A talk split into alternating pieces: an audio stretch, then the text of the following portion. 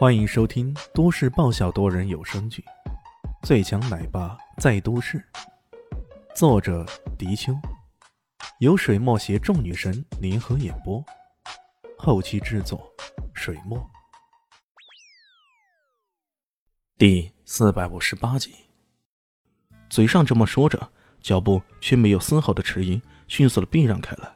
不过李炫这一掌之外，连绵不绝的又是下一招。飞龙在天，亢龙有悔。接连的掌法施展开来，打到第五招，终于，陆师兄根本挡不住了。那刚强有力的手掌，呵的一声，硬生生劈在他面孔之前，停住了。本来旋风扑面的感觉，一瞬间后，竟然风平浪静了。陆师兄吓得大汗淋漓。他明白，如果刚刚那人不是硬生生收住了势，自己不死也得残了。其他的武士冲了过来。急忙叫道：“哎，陆师兄，别上了。”陆师兄伸手拦住，他脸如死灰。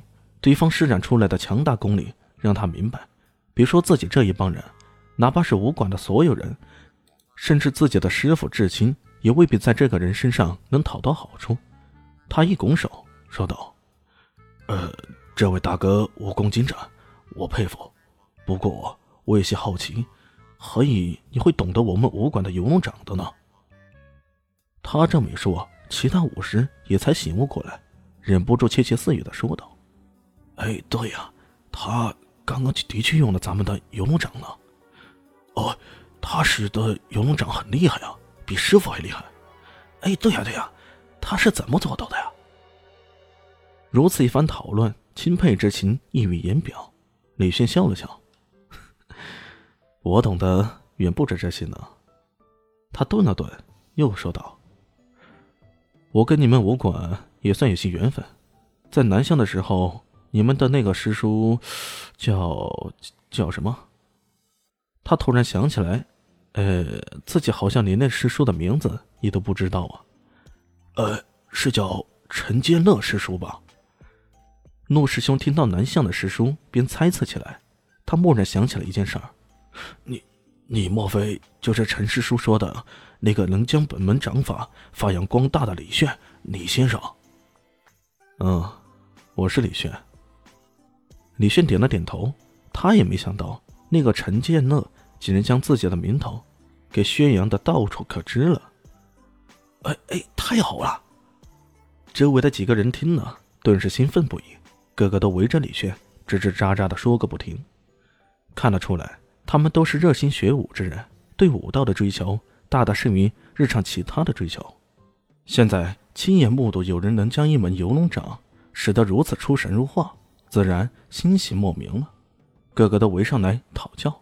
那边的蔡徐坤见此状，不禁大跌眼镜了。哎，大哥呀，你们可都是我请来将那家伙打残的呀，怎么一眨眼就跟这家伙称兄道弟来了，还虚心求教？不过他真的没想到那家伙如此能打，一时吓得要死啊！左右看了看，想趁人不留意溜了。然而那陆师兄眼尖呢，一下子抓住他，喝道：“嘿，蔡徐坤，你这家伙刚刚说什么来着？说，你是不是骗了我们呢？李先生如此高尚的武德，怎么可能是你口中所说的强拆之人？”这蔡徐坤跟他们认识啊。也是因为健身圈子的缘故，既然大家都是熟悉的朋友，他这么说，陆师兄他们自然也信以为真了。可现在这一切都翻转过来了，陆师兄坚信啊，一个人的武德就是个人的品德。刚刚李炫明明已经占据了上风，却在关键时刻硬生生收住了掌力，这品德没说的。这样的人会做强拆之事吗？蔡徐坤嘴角嗫嚅着。哪里还能说出什么来呢？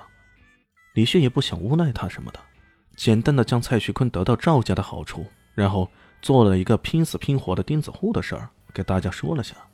这一下，众人可冒火了，岂有此理！自己做人走狗，不对在先，还欺瞒我们在后，这种人不暴打一通，那怎么行？陆师兄一听啊，顿时怒了，和其他弟子一起啊。围着蔡徐坤就是份拳打脚踢呀！哎哎哎哎，你们不要这样嘛，不要打脸，把脸打肿了可不好。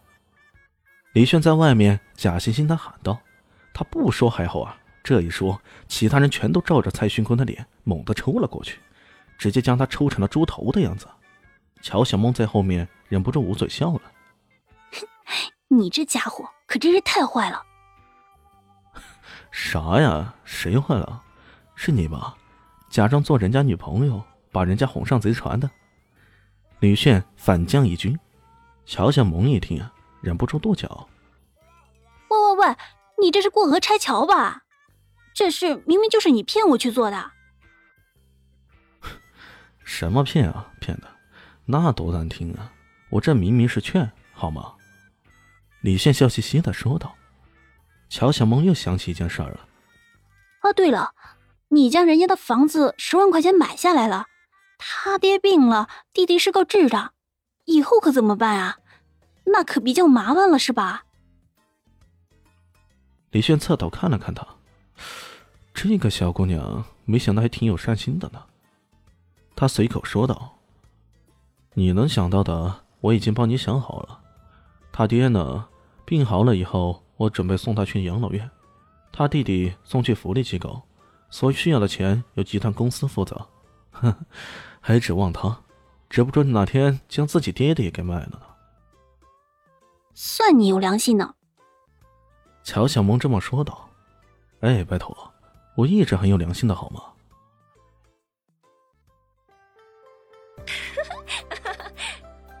大家好，我是豆豆猫的耳朵。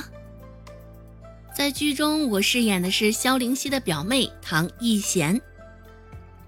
本集播讲完毕，感谢您的收听。感兴趣别忘了加个关注，我。在下集等你哦。